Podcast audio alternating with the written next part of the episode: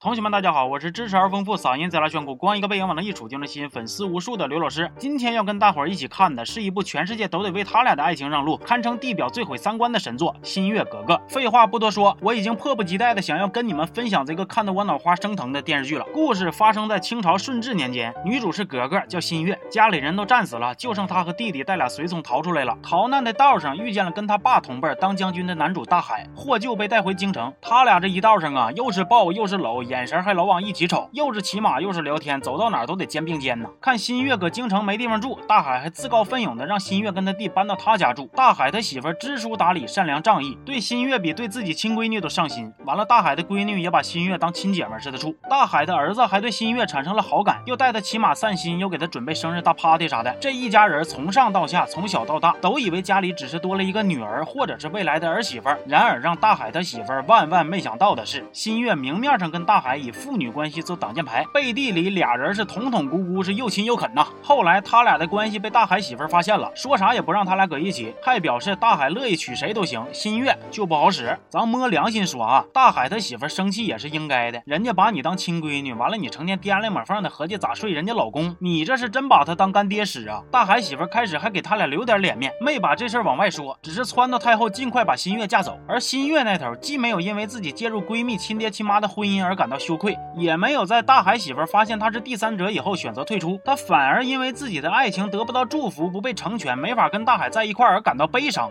我可不可以放下责任，不要再说谎欺骗，不要再虚伪掩饰，不要再不顾压抑，不要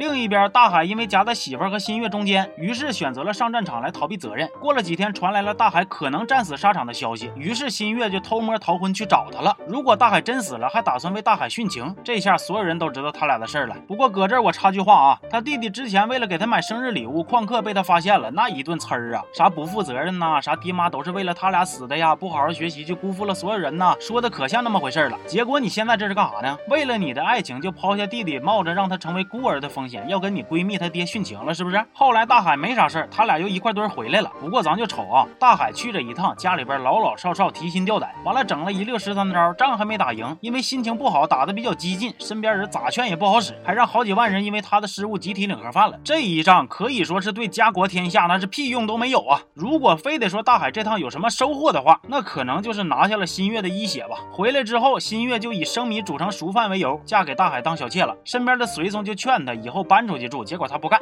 非得让大海媳妇以及一家老小接受他俩的爱情，还说出了那句把我三观都震得稀碎的话。陆大海母亲健在，妻儿双全，这里是个完完整整的家。我有什么道理让他在外头另辟家室呢？我是来加入这个家，不是来拆散这个家。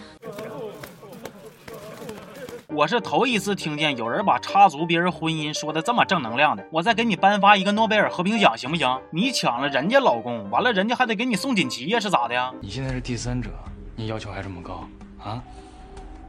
不可以的，你。后来原配是实在瞅新月搁眼前晃悠，觉着闹心，于是主动跟大海提，让他俩搬出去住，眼不见心不烦呗。结果又被新月给拒绝了，还成天跑原配跟前聊闲，给原配整急眼了，把他一顿收拾，丫鬟随从啥的都被削了，他还在那舔个脸哭呢。哎呀，你们因为我受伤，我要咋办才能保护你们呢？那死活都得跟原配共享你干爹的是你不？打着爱情的旗号破坏原配家庭的是你不？说啥都不肯搬走，非得给大伙添堵的是你不？你心里但凡为别人考虑一丁点，大伙都不能跟着遭这个罪，这不都是你？作的吗，生米都煮嘎巴锅了，还搁这装啥清纯，装啥无辜呢？你选择跑人家眼皮子底下招人烦，那人家原配选择收拾你，有毛病吗？没毛病。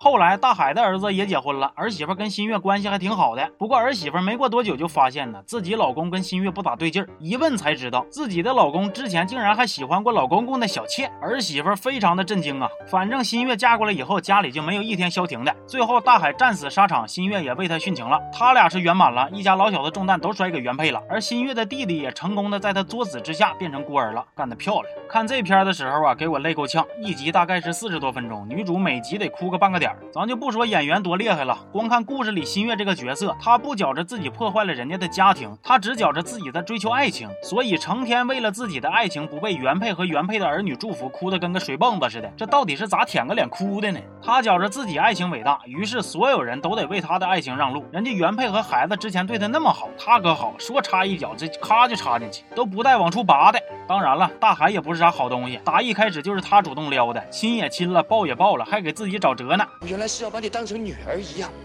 我原来是要以父亲的身份来爱护你。你快别侮辱父亲这个词儿了，天底下这老些当爹的，谁也没跟你似的，你这哪是以父亲的身份来爱他呀？你这明明是以干爹的身份来，哎，行吧，这期就到这儿了，我是刘老师，咱们下期见啊。